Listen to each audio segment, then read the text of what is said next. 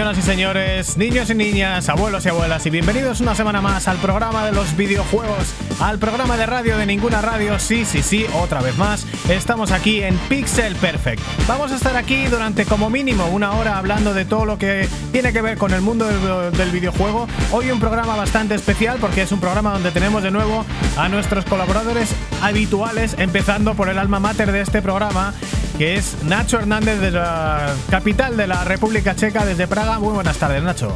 Hola, saludos, Dani. ¿Qué tal? ¿Qué tal estás? ¿Qué tal, amigos? Eh, colaborador, codirector y, vamos, cofan de este Pixel Perfect que espero que os esté gustando tanto como nosotros. ¿Qué tal, Dani? ¿Qué tal tu semana? La semana muy bien, entrando ya en eh, la primavera y además de vacaciones. Así que mi única ocupación es eh, hacer el moñas, jugar a videojuegos y hacer Pixel Perfect contigo y con vosotros. ¿Tú qué tal la semana, Nacho? Bueno, ya sabes que he estado malito estos días. De hecho, justamente cuando terminamos de grabar la semana pasada, el martes, el miércoles caí. Estuve malo, he estado malo básicamente hasta ayer, no me encontraba muy bien.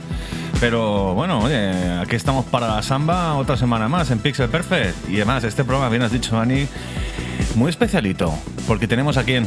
Tenemos desde Madrid a Dani Grande. Muy buenas tardes, Dani, ¿cómo estás? Hola, muy buenas tardes. Muy bien, muchas gracias por invitarme un día más y deseando hablar con vosotros toda la tarde, noche o la hora a la que se escuche el podcast. Qué calidad de sonido, ¿eh? Qué, bien se le oye, Nacho. ¿Qué opinas de esto? Yo estoy, empa estoy empatado, empatado, como dicen en Canarias. Sí, bueno, estoy muy feliz por escuchar a Dani con esta calidad. Le hemos liado al final con el tema del micrófono y el filtro este que le hemos puesto de lujo, ¿eh, Dan? Nacho está empadronado en Praga y, Nacho, Nacho Cañas, arroba cuerdas fuera, está empadronado también en Madrid, además liado con Pixel Perfect y en otras cosas. Muy buenas tardes, Nacho. Muy buenas tardes, muchas gracias por la invitación y bueno, con un sistema de sonido que tú, gracias a ti, Dani, me, conseguiste y que ahora estoy sacando jugo al, máximo. Pero sí, bueno, Nacho Cañas sabéis que es un, gran tuitero con más de 10.000 seguidores, seguidores, arroba cuerdas fuera y que ahora también nos pone los cuernos haciendo un Twitch de cine que se llama Desayunos sin Diamantes y donde usa nuestro material, pero yo te he visto hacerlo sin, sin cascos, o sea que lo haces directamente a pelo, ¿no? Con el portátil o qué. Lo he hecho sin casos cuando hay más gente, pero cuando estoy haciendo el programa solito utilizo material propietario de, Pixel Perfect, efectivamente, eh, haciendo la infidelidad. Y ya habrá un crossover, ya está planificado un crossover en el que, en el que llame para hacer cine y videojuegos. Esas oh. terribles adaptaciones que han existido. Terribles mm, adaptaciones y terribles noticias para todos los oyentes que van a tener que soportar no a uno, sino a todos. A ver, de Mario Bros, por ejemplo, madre mía, lo único que me acuerdo. Los Resident Evil me gustaron, fíjate. Tenemos muchas cosas para esta semana. Tenemos el cumpleaños de Resident Evil, por lo tanto tendremos un poquito de retro. Tenemos cosas de Nintendo Switch Pro, que la cosa se empieza a calentar. Tenemos increíbles cosas de Cyberpunk. Tenemos eh, muchas noticias y buenas noticias de Sony, tanto en lo que tiene que ver con VR como en lo que tiene que ver con juegos gratis y gratis para todo. También noticias, por supuesto, de Microsoft. Eh, y un gran debate sobre uno de los juegos más grandes de los últimos años. Y esto empieza, señores y señores, ya y empieza como siempre, arrancando motores.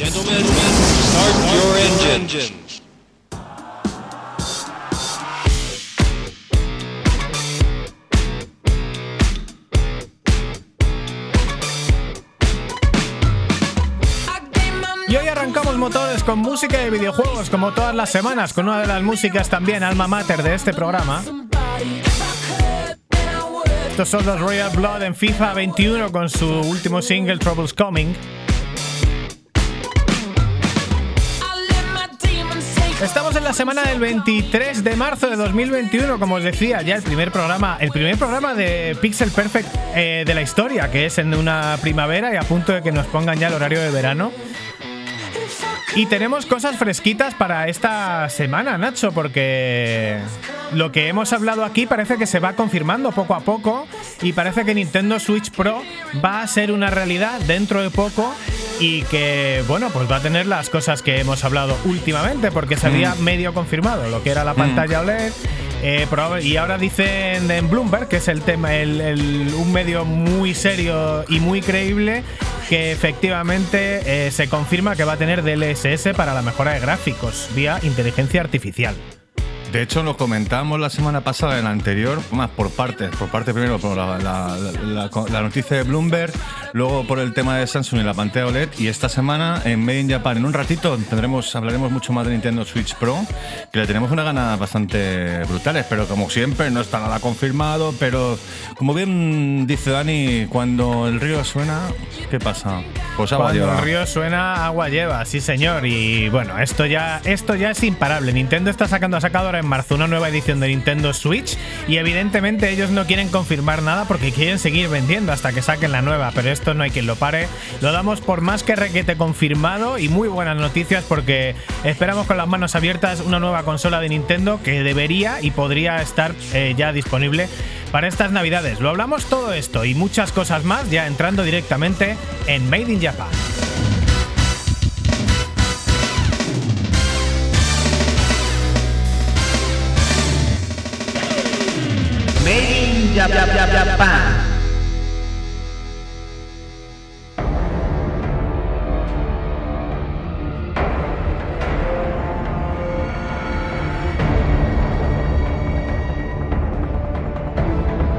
Estamos en Pixel Perfect y estamos en Made in Japan.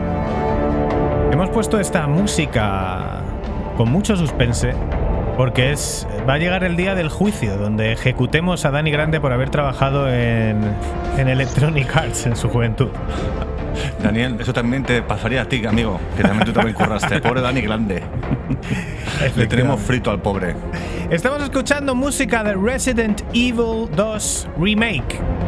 Para PC. No sé si sale este juego en PC, desde luego seguro Sí, que sale sale en Play-. PlayStation 4 también y Xbox. Una gran, un gran homenaje, una gran adaptación. Y esto tiene un sentido, Nacho, porque estamos eh, ahora mismo viviendo un eh, aniversario de Resident Evil. Sí, de hecho es uno de los juegos más icónicos de todos los tiempos que ha cumplido esta semana 25 años, que es el Biohazard. Si os acordáis, sé cómo lo llamaron en Japón, pero aquí lo conocemos bien dicho, muy bien dicho Dani, Resident Evil, por supuesto, de Capcom.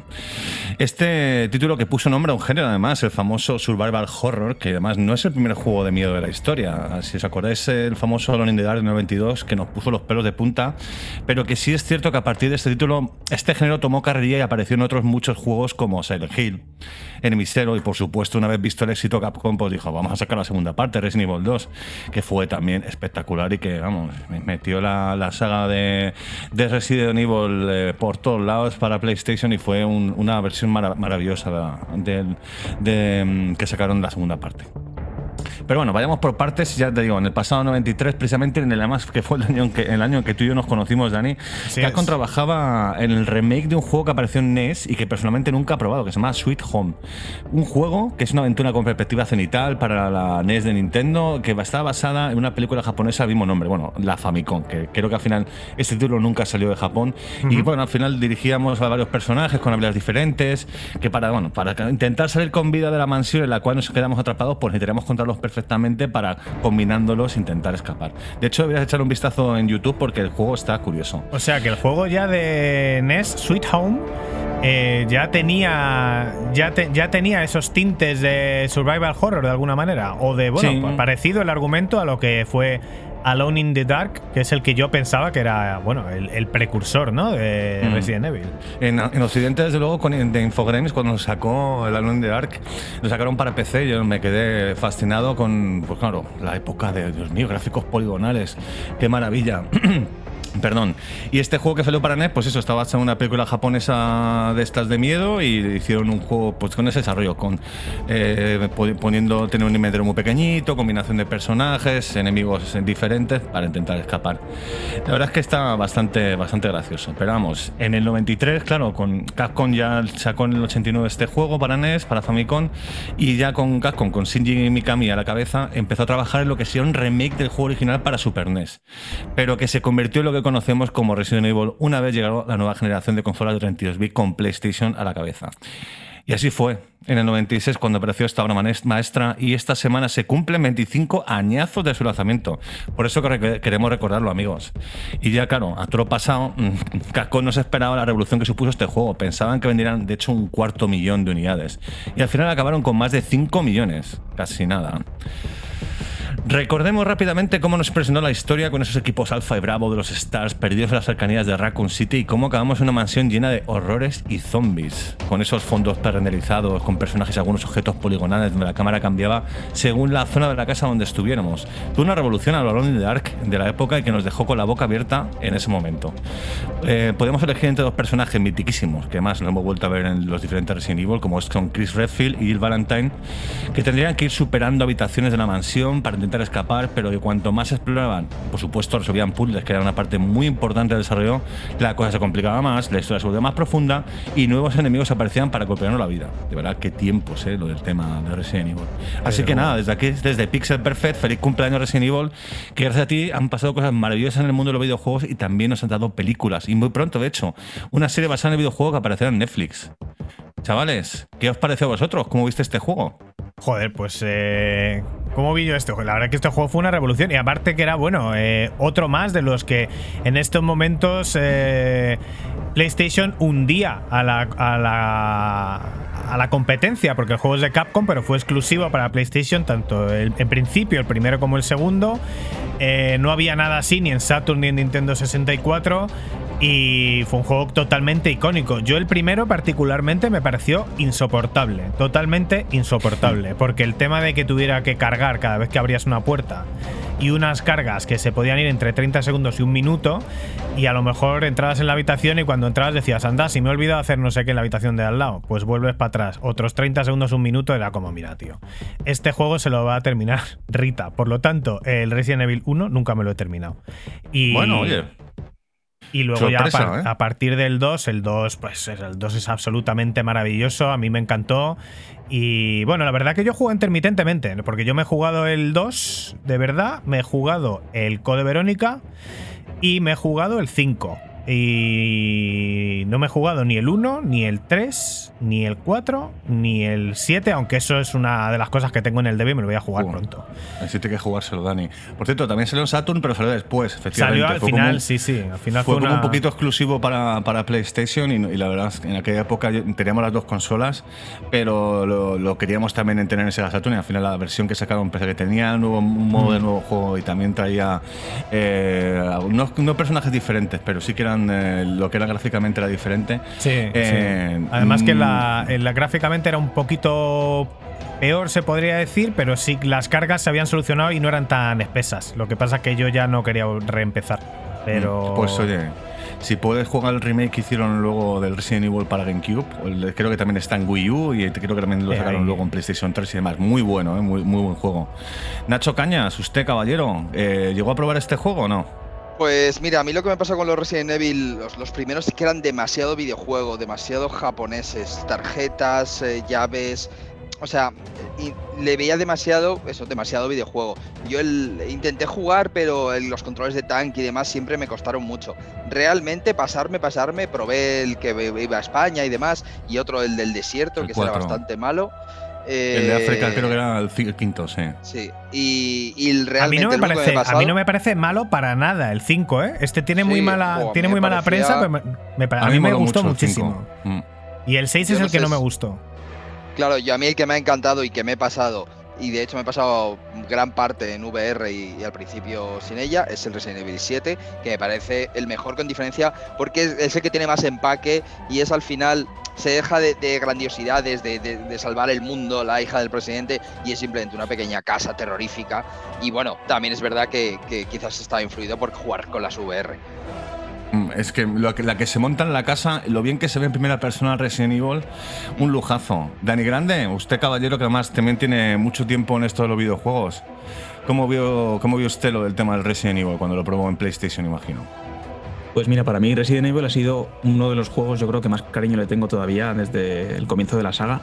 En parte porque el primer Resident Evil, yo tuve, no sé si la buena o mala idea, o la suerte o desgracia, de jugarlo eh, la versión japonesa, Biohazard, en PlayStation.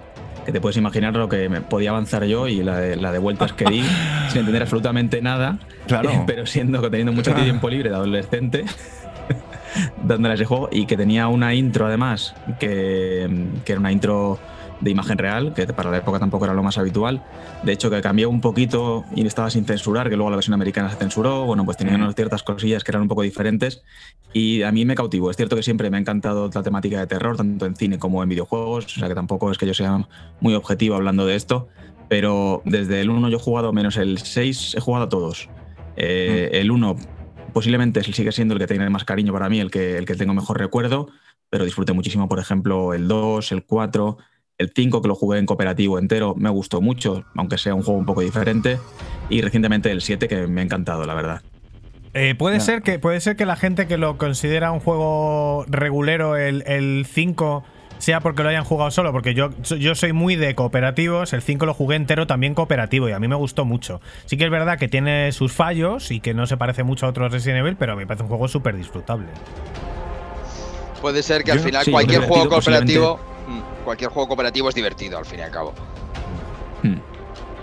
Si no es memorable, o sea, a mí me preguntas ahora del argumento del 5 y no me acuerdo sinceramente. Y tenía momentos que yo recuerdo de decir, esto es un poco, está un poco en el límite, pero me lo pasé muy bien jugándolo. quizá no lo volvería a jugar y el 1, por ejemplo, sí que me lo he jugado dos o tres veces. Eh, y, me gusta, igual que el 4 también me lo he jugado dos o tres veces. Mm. Pero, pero el 5 pues no es el caso. Pues qué curioso, yo el 5 me lo acabé y el 4, macho, cuando me lo compré en GameCube cuando salió, me dejé un la pasta que valía, que no serían 50 euros de la época, no me acuerdo. Y no me lo llegué a, acabar. De hecho, la, la, hija del presidente esta eh, me ponía muy nervioso y siempre me molestaba. Siempre estaba en medio, siempre hacía algo, siempre la mataban, siempre me liaba. O sea, al final eh, me frustró un poco eso y al final no me lo voy a acabar. A ver si algún día me vuelvo a poner. De hecho, tengo aquí la GameCube y tengo el juego, pero vamos, que ni, ni lo he probado. Pero bueno, es, pues lo, efectivamente, que, es lo que tiene. Todavía tenemos un montón de maneras de jugar a Resident Evil. Tenemos esa, esa, ese Resident Evil, Resident Evil, ese remake en GameCube. Tenemos el, remake de Resident Evil 2, de Resident Evil 3 eh, para las consolas de penúltima generación. Y en teoría se filtró que estaban trabajando en el 4, que además también en teoría tenía eh, opción para VR. Seguimos mientras tanto en Pixel Perfect y seguimos en Made in Japan. Síguenos en Twitter, arroba el Pixel Podcast.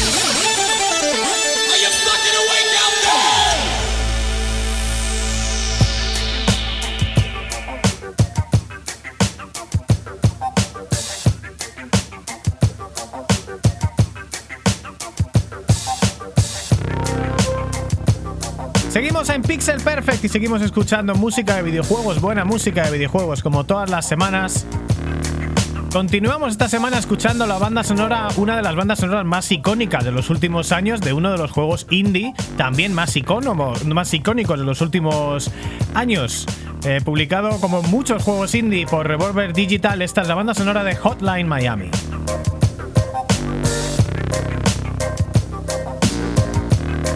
Y vamos a hablar un poco ahora de Nintendo Switch Pro, de la revisión de Nintendo Switch eh, Nacho, que llevamos hablando unas cuantas semanas. Eh, bueno, ya lo contábamos las semanas anteriores, y aunque Nintendo se resiste a confirmarlo, está claro que cuando el río suena, y suena tanto, agua lleva. Ahora ha sido Bloomberg eh, ahora según Bloomberg se confirma lo que ya avanzábamos la semana pasada, la aparición de DLSS en Nintendo Switch. DLSS ya sabéis que es Deep Learning Super Sampler, eh, Super Sampling, que básicamente consiste en que la consola a través de inteligencia artificial eh, reescala la resolución enormemente, de manera que se puede aumentar la resolución sin perder rendimiento a través de la inteligencia artificial. Y esto pues permitiría salir a 4K y mejoras visuales importantes sin comprometer mucho el rendimiento de los juegos.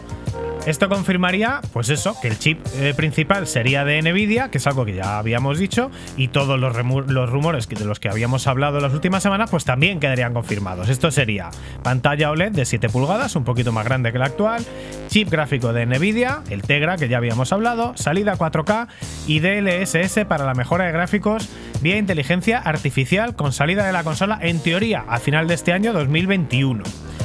Eh, hay que decir que ante la insistencia de los rumores, varias fuentes, varias revistas y varios medios han intentado contactar con Nintendo y con Nvidia para ver si confirmaban o desmentían la noticia, pero las dos partes se han negado a declarar nada al respecto.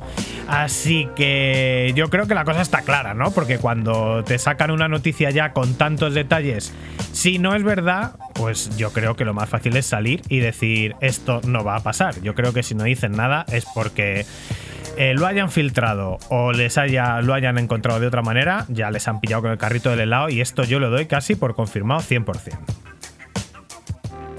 Bueno, claro, pero llevamos un mes desde que salió la noticia en Bloomberg y Nintendo dijo que naranjas de la China y siguen las semanas. La semana pasada fue eh, Samsung con el tema de las pantallas OLED que dijeron, no, no, no, esto es para otra cosa, no es para la Nintendo Switch Pro. Y esta semana tenemos a Nvidia, otro grande, que además ha puesto el chip de gráfico que es el Tegra para la futura Nintendo Switch Pro con el tema del DLSS que mejoraré bastante el tema de gráfico, tanto en resolución, que es una cosa que por lo visto le falta un poco a la Nintendo Switch normal. Yo personalmente, como ya hemos hablado la última semana, creo que es un movimiento que Nintendo tiene que hacer. Yo personalmente elegiría, mantiene el mismo formato de consola, que es una maravilla, que es tenerla portátil y luego si quieres jugar en televisión la puedes tener. Eso es maravilloso, una idea increíble. Pero me haría una consola nueva y le metiera muchísima más chicha. ¿Nintendo necesita esa chicha ahora mismo? Pues no, pero oye, eh, a mí me gustaría, y por pedir que no quede.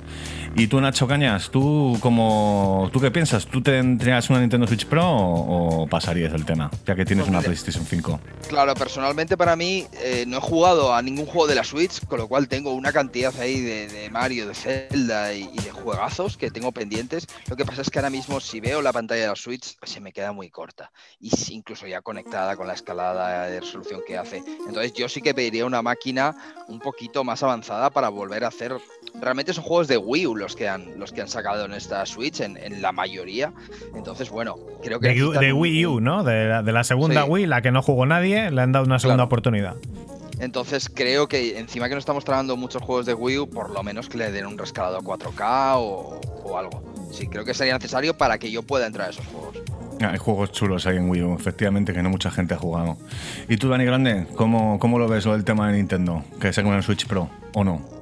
Yo creo que, era el movimiento lógico, ¿no? Y que todo el mundo lo espera. Si miramos un poquito hacia atrás en la trayectoria que ha tenido Nintendo con sus consolas en los últimos 15 años, pues saca una consola y va renovándola o metiéndole pequeñas diferencias durante la vida de esa consola. Yo creo que en gran parte porque es posiblemente la única compañía que sigue vendiendo sus juegos full price eh, desde que salen hasta que cambia la consola. eh, y entonces al final alargar esa vida de la consola a Nintendo le, supone un beneficio enorme dentro de- del negocio. Y por otro lado, porque es cierto que, que también la parte de hardware pues envejece de forma más o menos regular y es cierto que Switch, pues hombre, técnicamente nunca fue la líder. Yo creo que no le hace falta, eh, pero nunca ha sido Mm. su ventaja competitiva, ¿no? Y, y es verdad que pues al final aparece una generación nueva de consolas, pues las comparaciones también se acrecentan, ¿no? Y la, distancia se, agranda respecto a la tecnología actual. Así que yo creo que es lo lógico. Yo creo que va a vender muy bien si lo lanzan. Eh, creo que, al final hay un público como puede ser Nacho, que le puede servir como entrada, y otro público de gente a lo mejor, que, yo por ejemplo juego Switch todavía bastante, eh, y a lo mejor me lanzo a por una Switch Pro a pesar de tener la Switch eh, original. Mm, siempre la puedes vender y a lo mejor pillarte la Pro. Pero es cierto también una cosa que has dicho, Dani, que es que Nintendo realmente no necesita estar ahora mismo entrar en la batalla de los gráficos. Si es que tiene un montón de, de videojuegos que son muy simples, pero son súper divertidos al De final. los, de los gráficos a lo mejor no, pero yo sí que estoy de acuerdo con Nacho Cañas en el tema de la pantalla, que pese que lo que se ha filtrado en teoría es que seguiría siendo una pantalla de 720p, entiendo que para que no haya mucho agravio comparativo con, la, con los otros usuarios o porque no todos los juegos puedan, puedan rescalarse bien o se pierda rendimiento si va a 1080, pero claro, joder, en 2022 casi uf, una pantalla de 720p a mí se me hace bola, ¿eh? se me queda muy, muy corto realmente. Eso es lo que, lo que comentamos, de hecho, al final, hace como dos semanas, que era eso, ya que sacas la, la pantalla OLED y demás, pues macho, mételo en 1080. Qué menos, Aunque ah, claro, a lo mejor lo que tú también dices, Dani, que al final a lo mejor los juegos que ya están actualmente, a lo mejor el- el- la inteligencia artificial de Nvidia a lo mejor no va a dar, no va a dar suficiente. Sí, bueno, creo que yo también es que Switch ya nació antigua. Y han pasado años, entonces pues cada vez se nota más y más.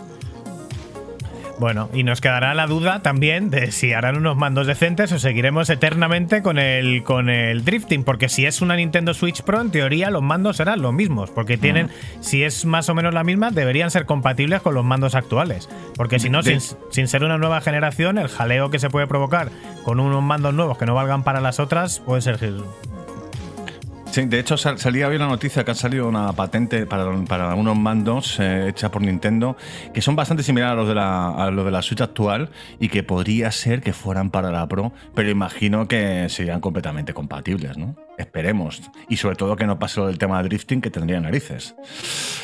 Esperemos. Bueno. Mm, mm. Pues vamos a verlo. Solo el tiempo dirá. De esto se lleva hablando ya varias semanas, eh, con casi casi cosas confirmadas. Se lleva hablando meses, o sea que en los próximos meses se va a intensificar. Además, en algún momento, por supuesto, tendrá que hacerse oficial y estaremos aquí como siempre para contároslo. Pixel Perfect Po- Podcast.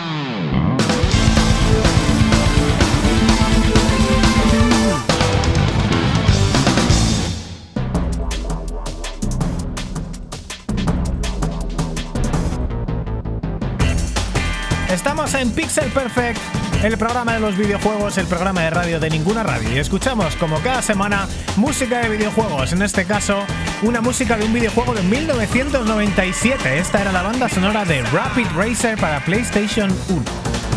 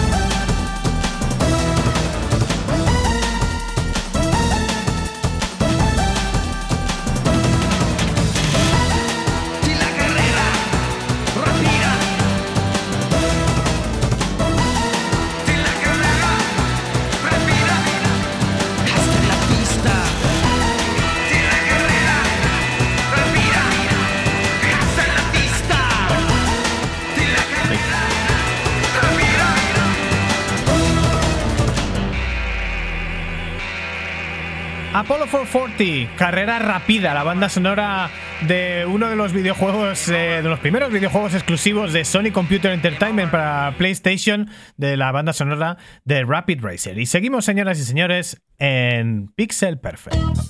Pixel Perfect.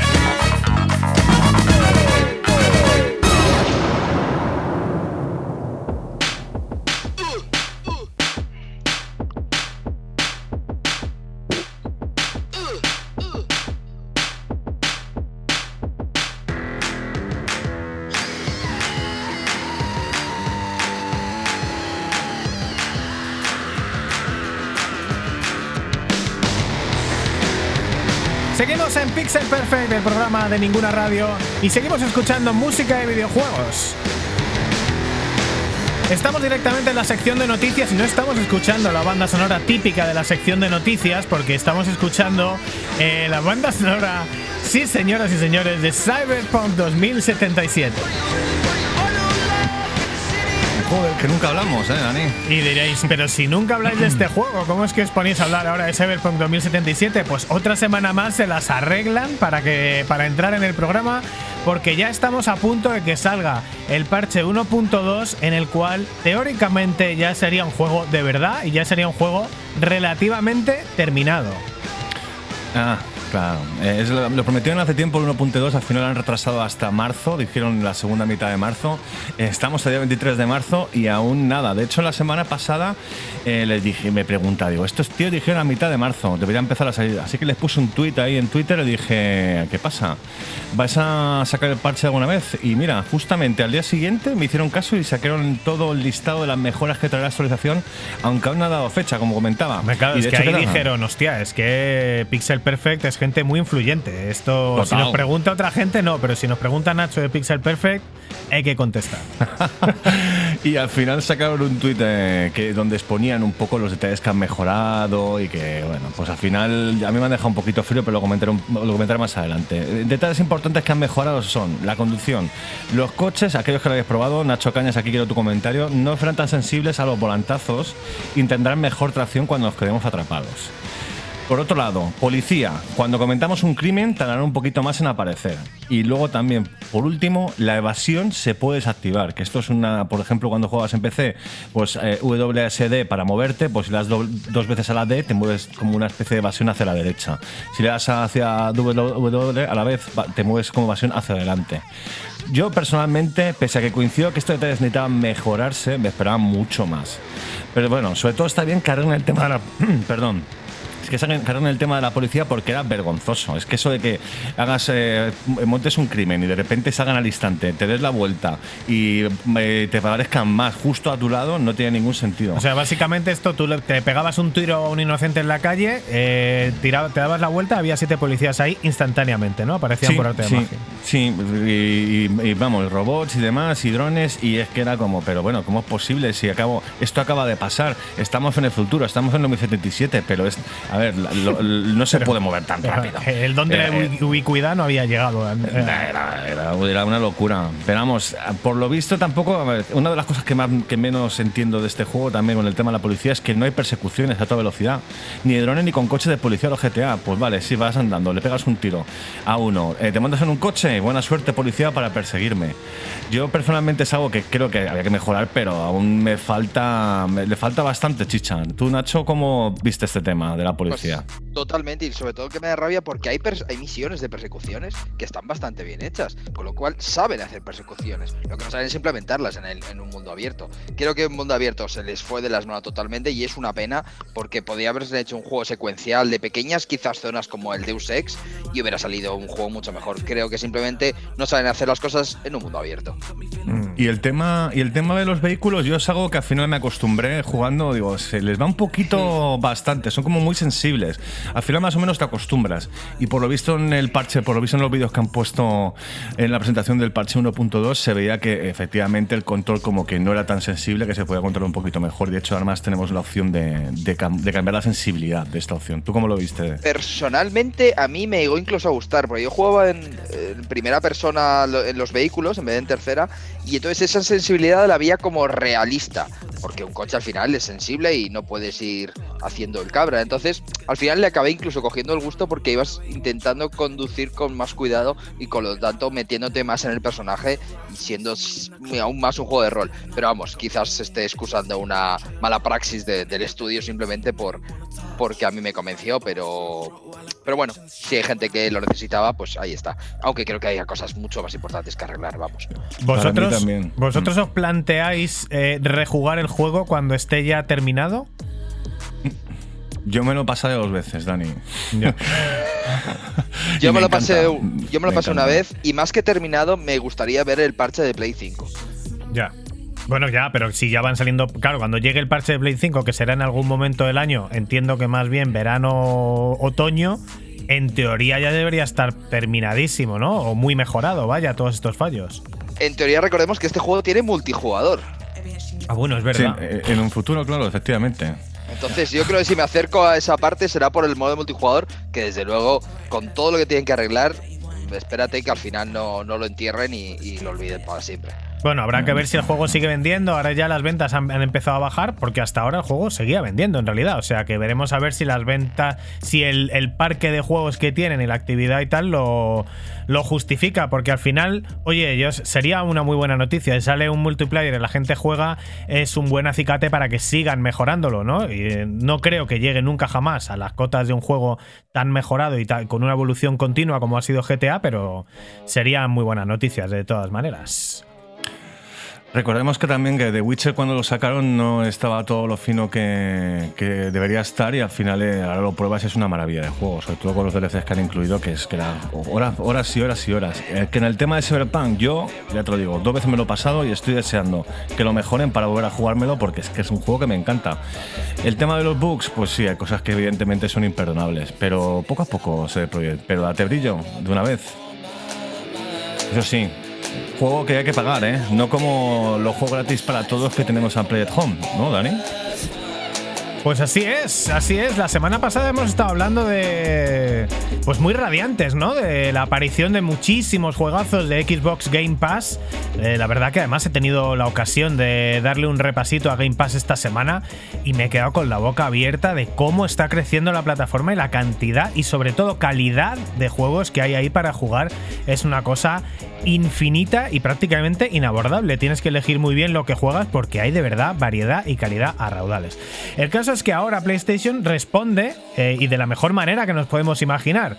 Juegazos gratis y para todos. Sony va a añadir 10 juegos a su iniciativa Play at Home que consiste en incitarnos a quedarnos en casa jugando para fomentar pues, el distanciamiento social, aportar su granito de arena para evitar aglomeraciones y contagios de COVID. En estos momentos está disponible, ya lo habíamos hablado hace un par de semanas, totalmente gratis Ratchet Clank para PlayStation 4. Muy buena, muy buena manera de irte preparando para el gran lanzamiento de Insomniac para PlayStation 5. De hecho, creo que fue el primer lanzamiento exclusivo de Insomniac para, para Sony. Y la verdad que es un juego súper colorista, súper divertido y que tiene mm, pues una pintaza de narices porque tampoco lo he jugado, solo lo he visto un poco. Eh, además del Ratchet Clank, el 25 de marzo se añaden gratis también otros nueve juegos y además para mí interesantísimos porque de los nueve juegos que se añaden, cinco son de realidad virtual y además son súper icónicos de los mejores juegos de realidad virtual que hay para PlayStation eh, 4. Estos son Astrobot, para mí el juego más imprescindible de PlayStation 4 VR. Moss, que es una bastante divertida aventura, aunque este no es exclusivo, lo hay en todas las plataformas, pero bueno, uno de los primeros juegos de este tipo en VR, bastante curioso. Eh, también está Thumper, que Nacho Cañas lo ha jugado, ¿verdad? Sí, todo un, todo un juegazo. Eh, no he jugado fuera de VR, pero de- desde luego en VR es espectacular. eh, fuera de VR yo no le veo. No creo que pueda tener ese impacto, ¿no? Y también está Red Infinite, que además de ser uno de los juegos más deseados, eh, también juego de Tetsuya Mizuguchi, juego eh, de disparos y musical, que está, estaría un poco, pues no sé, parecido a Panzer Dragon, pero en aspecto musical. Uno de los juegos más deseados y como uno de los juegos bastante vendidos, siempre ha estado bastante caro, mínimo 30 euros. Así que nada, a partir de la semana que viene, gratis. Y Paper Beast, que este no lo conozco. Y además de esto, tenemos otros cuatro indies que son Apsu, The Witness, Subnautica y Enter the Gungeon. Yo de estos solo conoz- conozco Aptu, Aptu- Apsu, pero bueno, los podremos conocer todos. Nuevo juego, totalmente, nueve juegos totalmente gratuitos. eh, pues eso, eh, desde prácticamente ya. Y además, el 19 de abril van a poner también gratis Horizon Zero Dawn. Así que, en fin, son en total 10 juegos, la mayoría de ellos muy deseados, como os decía. Se unen a Ratchet Clank y a los dos juegos que se regalaron durante 2020 con esta misma iniciativa, que fueron Uncharted Nathan Drake Collection, Collection y Journey, que es un pedazo de juego indie de los mejores. Así que en total, contando con que el Uncharted son tres juegos en uno, pues son 15 juegazos para todos. Con o sin suscripción, no hace falta que pagues nada. Y nada, pues eso, con esto animan a quedarte en casa y ya de paso, pues a rivalizar un poquito con la avalancha de juegos que hemos comentado aquí de Game Pass. Muy buenas noticias, de hecho, para la gente de Sony, que siempre los de Xbox le dicen el Game Pass es la leche, pues toma ahora los de los piperos y dicen, pues mira también lo que tenemos nosotros. Oye, por cierto, hablando de gente que tiene Xbox eh, Series X, Dani, grande, ¿qué tal el, el- el Xbox Game Pass? ¿Le sigues dando o, estás todavía con el Destiny? No, no, no, la verdad que de hecho Destiny lo, he dejado durante un tiempo y sí que he estado sigue aprovechando Game Pass. Vamos, es que como comentaba Dani, es una barbaridad el catálogo que tiene, es prácticamente infinito. Vamos, no, no voy a comentar ahora lo que he estado jugando estos días, pero es que yo entro en Game Pass y tengo tal cantidad de opciones eh, que además puedo jugar prácticamente en el momento que que descargarlas, eh, que no he hecho en falta, por suerte, juegos de, de nueva generación con propiamente dichos, ¿no? Por supuesto que me apetece mucho y tengo muchísimas ganas de ver algún juego que explote la capacidad de la consola, pero es un cambio para mí de paradigma a la hora de acceder a los a videojuegos que creo que el resto de compañías van a tener que ponerse las pilas porque está marcando un precedente muy difícil de, de superar si no haces un modelo de suscripción potente como es Game Pass. De hecho, yo la Ah. pregunta, Dani, más allá de si has jugado a Game Pass o no, yo creo que la pregunta sería, desde que te has comprado la Series X, ¿has, paga- ¿has comprado algún juego de verdad? ¿O has jugado solo a Game Pass? Pues eh, de Switch, pero de Xbox desde luego ninguno.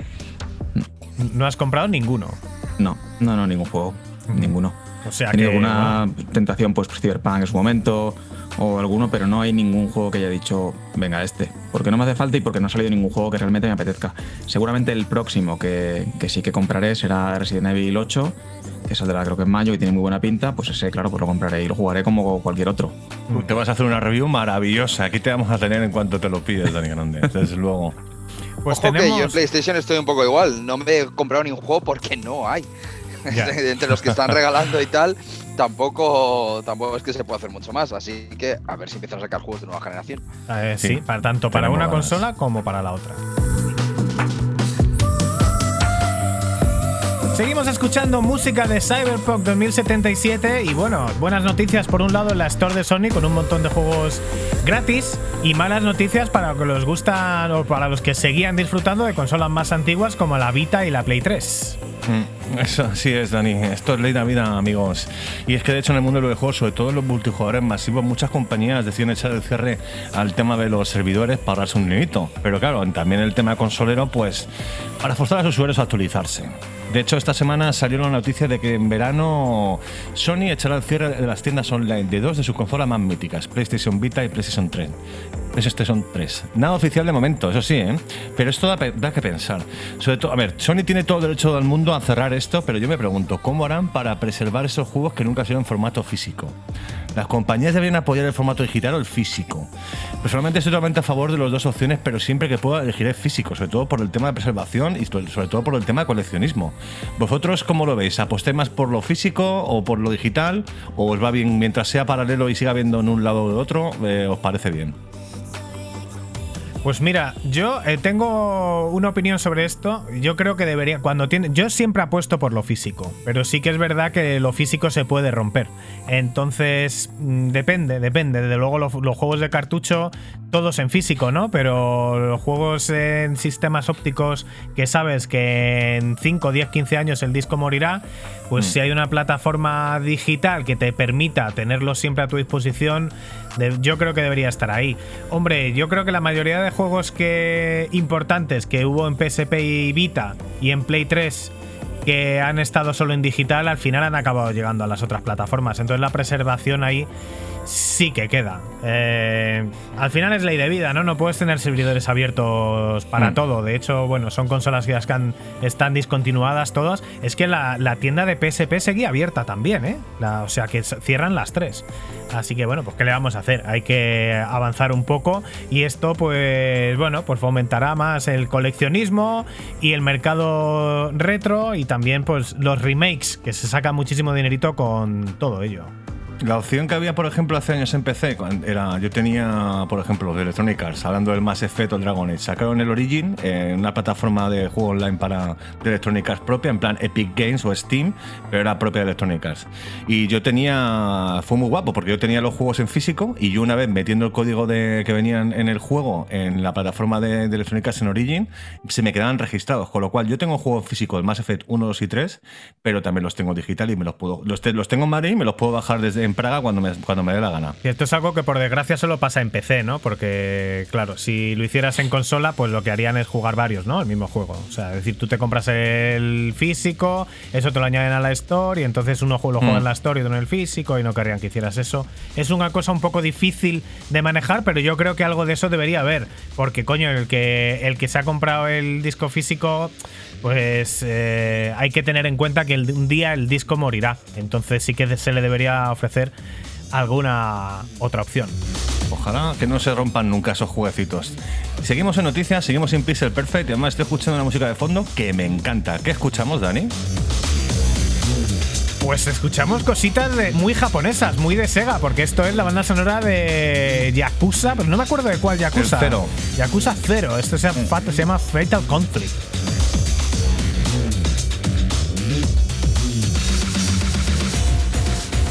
Y también seguimos aparte hablando de más PlayStation, de más de Sony, y además unas cosas que a mí es que te- sé que te encantan, que es sin duda alguna el tema de la realidad virtual, Dani.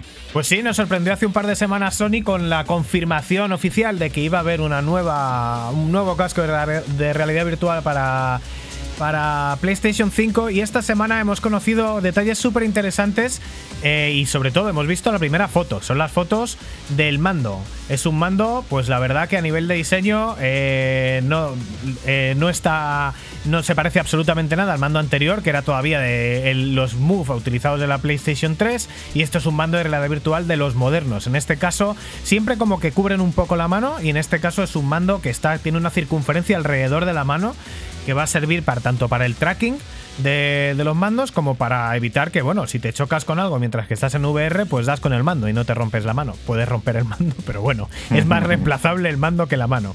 Así que nada, el diseño la verdad que es súper chulo, súper futuristas. Eh, y nada, aparentemente lo, lo más, lo, lo más gracioso para mí a nivel de funcionalidad es que no tienes limitaciones en, la, en los movimientos. Es decir, va a ser el casco el que va a hacer el tracking de los mandos. Y no sé cómo lo va a hacer el tracking, pero en teoría puedes ponerte, tendrá también sensores por delante y por detrás, puedes meterte las manos por detrás, si no tienes ninguna limitación.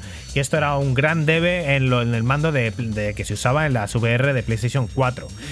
Eh, esto lo que significa es que al parecer el tracking lo va a hacer eh, el propio casco, o sea que sería algo parecido a las Oculus 2 y probablemente no necesitemos la cámara para nada. Estos son noticias cojonudas. O sea que lo que no sabemos es si el, ca- el casco podría ser inalámbrico, que no lo creo, o irá con cable.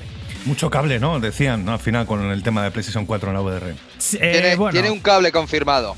Un cable solo, claro. Sí, el, el tema, vamos a ver, la- las, las VR de la PlayStation 4 salieron con un pequeño mejunje de cables que luego sacaron una revisión de las gafas, son las que tengo yo, y hay un cable nada más. O sea, va un cable de... Lo que pasa es que sí que está el cable y aparte un transistor, una especie de mini consola para las VR que sí que tienes que hacer una conexión permanente entre la consola y ese transistor. Y de ahí pasas a... o ese, no sé cómo se llama, el Commander o el eh, el controller, no, no, sé. El caso es que en el caso de, V, de las VR PlayStation 5, un cable de la consola al casco y ya está, solucionado. Luego, en cuanto al mando, pues esto. eh, muy buenas noticias, gatillos adaptativos exactamente igual que en los DualSense, así que suponemos que esto va a hacer que los, que los mandos duren poco la batería, pero muy buenas noticias porque va a tener una sensibilidad estupenda. Retroalimentación áptica, exactamente igual que también en el DualSense, con un montón de niveles de sensibilidad para que puedas sentir diferentes cosas dependiendo de la intensidad de los golpes, las explosiones o las, las circunstancias que pasen en el juego.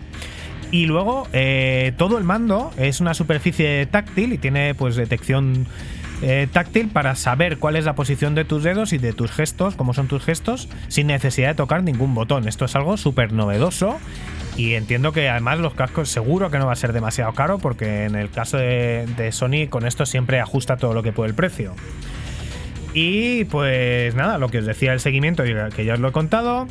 Y pues poco más, botones de acción, joysticks analógicos y tal. Bueno, un poco lo, lo mismo que pasa en el mando, que los mando, que los que, lo- que- que los eh, gatillos se pueden pulsar, lo que en teoría hace que los mandos también duren menos. Pero bueno, en principio tiene muy buena pinta, solo hay que esperar a ver el diseño del casco. El mando es negro, por lo tanto el casco seguro que va a ser blanco para mantener la estética blanco y negro de la Play.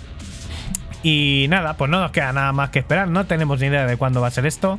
Yo apostaría que probablemente ya 2022, porque no te vas a poner a vender un hardware sin que, eh, que es un accesorio, sin que la gente sea capaz de comprar todavía la consola y sin que ni siquiera haya juegos para jugarlos. Ojalá para la campaña de Navidad eh, lo saquen. Desde luego, es una cosa que es muy esperada por muchos de los jugadores de, de Sony y sobre todo también, eh, Dani, tú que sé que te encanta la VR, eh, estás muy atento a ello. Y llevamos bastante hablando de Sony, vamos a cambiar ahora las tornas, vamos a hablar un poco de Microsoft, que además se confirma que cambia el nombre de su Xbox Live. Pues sí, tras 18 años. 18 años llevamos con Xbox Live. Y esto daría para hacer un especial, ¿eh? Porque la verdad que eh, habíamos visto online antes de, la Xbox original, pero cuando entró la Xbox en liza y apareció Xbox Live, la verdad que eso dio un empujón al juego en línea tremendo. Es verdad que siempre hubo que pagar desde el principio, pero ofrecía una calidad de los servidores y una, y una fluidez del sistema eh, y una fiabilidad que nunca se habían visto, muy superior a todas las demás plataformas, incluido en ese momento el PC. Eh, pues nada, después de 18 años después de esta primera consola de Xbox, eh, se va a cambiar el nombre de Xbox Live a eh, Xbox Network. La verdad que ya llevamos tiempo diciendo que este es un servicio, en nuestra opinión, caduco. Y bueno, llega con buenas noticias porque una de las primeras novedades que ya se está poniendo en funcionamiento es que eh, con este cambio los juegos que son free to play ya no necesitan de una suscripción para jugar al online. Es decir, que si tú tienes el Fortnite, que es un juego gratuito, pues tampoco, aunque normalmente tengas que pagar el online para jugar online, en el caso de los juegos gratuitos te lo puedes saltar y juegas tanto gratuitamente como al juego como al online. Eh, y bueno, pues eh, pienso que esto podría y debería ser el principio del fin de la suscripción eh, al online de Xbox Live. A la suscripción hablamos de pago, eh, lo cual tendría, en mi opinión, todo el sentido del mundo, teniendo en cuenta eh, pues que ya hay otra suscripción tan potente como es Xbox Game Pass, que es de donde están sacando todo el dinero, donde se centra su modelo de- negocio, y además serviría como una preparación para enfrentarse a quien Xbox considera que va a ser su gran rival, el rival más duro de los últimos años, que no es otro que Amazon, porque hay que decir que Phil Spencer, en las declaraciones que ha hecho últimamente, eh, piensa que ellos no se están peleando contra PlayStation, sino que se van a acabar peleando contra empresas como Google y Amazon. Google Stadia y Amazon Luna, que, eh, que bueno, que son sistemas de videojuegos en línea y que ya tienen cosas interesantes, pero creo que aún le queda bastante. Seguimos en noticias, seguimos, en Seguimos, Pixel eso te iba a preguntar. No sé si que teníamos unas noticias, noticias accesorias. No sé si quieres. Vamos con los titulares, Nacho. Titular de la semana, rápido, Venga, vamos- rápidamente. vamos venga. para allá. Microsoft. Uh, mucho mejor así, venga. Que esto da caña. Pim, pam. Iba a decir terilla- te- terayaki. ¿Cómo se llama esto? Katamari. Catamar Yakitori. Yakitori. eh.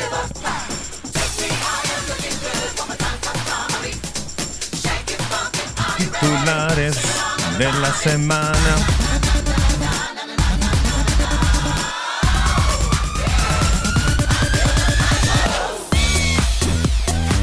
Seguimos en Pixel Perfect, seguimos en el programa de radio de ninguna radio y estamos en noticias con los titulares de la semana como le gusta a Nacho, ya noticias rápidas y al pie. Venga, eh, la primera, Microsoft a un paso de comprar Discord. Se habla de más dinero aún que lo que se han gastado en Bethesda, porque se supone que Discord tiene un valor de mercado de 10 mil millones de euros. Y ojo, porque también Amazon y Epic Games podrían entrar en la puja. Últimamente Epic Games está soltando la pasta que a gusto. Está sí. comprando estudio, vamos, está así como el meme de- del dinerito. Desde que descubrieron la gallina de los huevos de oro con su Fortnite, tienen pasta para aburrir a base de vender trajecitos del juego. Es increíble, macho. De hecho, he visto hoy en el campo que había. eh, he visto un Fortnite que valía 50 euros en caja. Digo, ¿pero y esto qué es? Y pues nada, es que son trajecitos. Es una caja que te vienen con un código con trajecitos. 50 pavos. O sea que lo de Epic es tremendo. Si quieres jugar con Chun-Li si quieres jugar con Ryo, si quieres jugar con eh, alguno de estos, el Greg, por ejemplo, pues tienes que pagar, pasar por caja, es lo que hay. Este no me acuerdo de qué era, pero era de algo de eso. Venga, otra. Continuamos otra, el titular de la semana. La serie de las sofás 2 de HBO adaptará los eventos del primer juego, pero se verá mucho en algunos capítulos. ¿Tenemos ganas de la serie esta? Yo particularmente sí, porque ahora entraremos más adelante en ello, pero vamos, no tengo ni idea, sí que tengo bastante ganas. Nacho Cañaje, tú eres un señor del cine, ¿cómo ves esto de adaptar eh, de las sofás para una serie? ¿Lo ves? ¿No lo ves? Pues me parece, me parece ideal y, y perfecto, y sobre todo viniendo de la mano del productor y el creador de Chernobyl, que, que es una de las Uh. mejores series del año pasado, y que creo que puede quitarse el San Benito de, de las malas adaptaciones de videojuegos al cine o a la serie en este caso. De hecho, hablando de series de videojuegos adaptadas ya ah, anteriormente, segunda temporada de Witcher. Ya se confirma que cuenta con todo el reparto y yo tengo particularmente ganas. ¿Tú cómo viste la serie esta? Ah, a mí, con todo lo que me visto el juego, que prácticamente junto con The Last of Us eh, fue mi juego favorito de la generación pasada, digamos que se me quedó un poco corta en, en comparación, no podía evitar esta, esta comparación, pero, pero vamos, me parece interesante a ver lo que puede pasar. Benny Grande, ¿algún comentario con el tema de las series? Bueno, lo cierto es que yo creo que cada vez, eh, afortunadamente, están llegando series con un poco más de empaque y más tomadas en serio que lo que estamos acostumbrados en cuanto tiene que ver con adaptaciones de videojuegos. Y es una buena oportunidad de ver hasta dónde puede llegar, ¿no? Yo creo que poco a poco estamos viendo que hay mucha gente que es fan de un videojuego, en el caso de Witcher, además, bueno, pues de, de los libros, ¿no? Pero que se populariza en gran parte por un videojuego y creo que están poniendo los medios y, un poco la madurez quizá necesaria que antes pues quizá era más un gimmick, ¿no? Un poco una excusa para hacer una película de acción tomando el nombre del videojuego. Bueno, que sigue ocurriendo, ¿no? Porque está Monster Hunter, por ejemplo, ahora que ha salido hace poco, que no lo he visto, pero todo lo que he leído al respecto es bastante terrible. Pero que parece que hay una, una vertiente, quizá un poquito más seria, que creo que nos va a hacer disfrutar mucho o hacer disfrutar más de un videojuego que nos gustan en, en otra disciplina como es el cine o las series. Mm. Ganicas también de Resident Evil, ¿eh? Muchas. Bueno, pues hombre, lo que pasa es que yo sí que quiero que Nacho de alguna manera juegue a The Last of Us antes de que salga la serie, porque está muy bien que hagan series basadas en videojuegos, joder, pero me da pena que haya gente que no haya jugado a ciertos videojuegos eh, antes de ver la serie. Aunque bueno, yo me vi la serie de Witcher y lamentablemente a día de hoy no he jugado a los videojuegos. Y hablando de The Last of Us, mm, seguimos en Pixel Perfect. Pixel Perfect.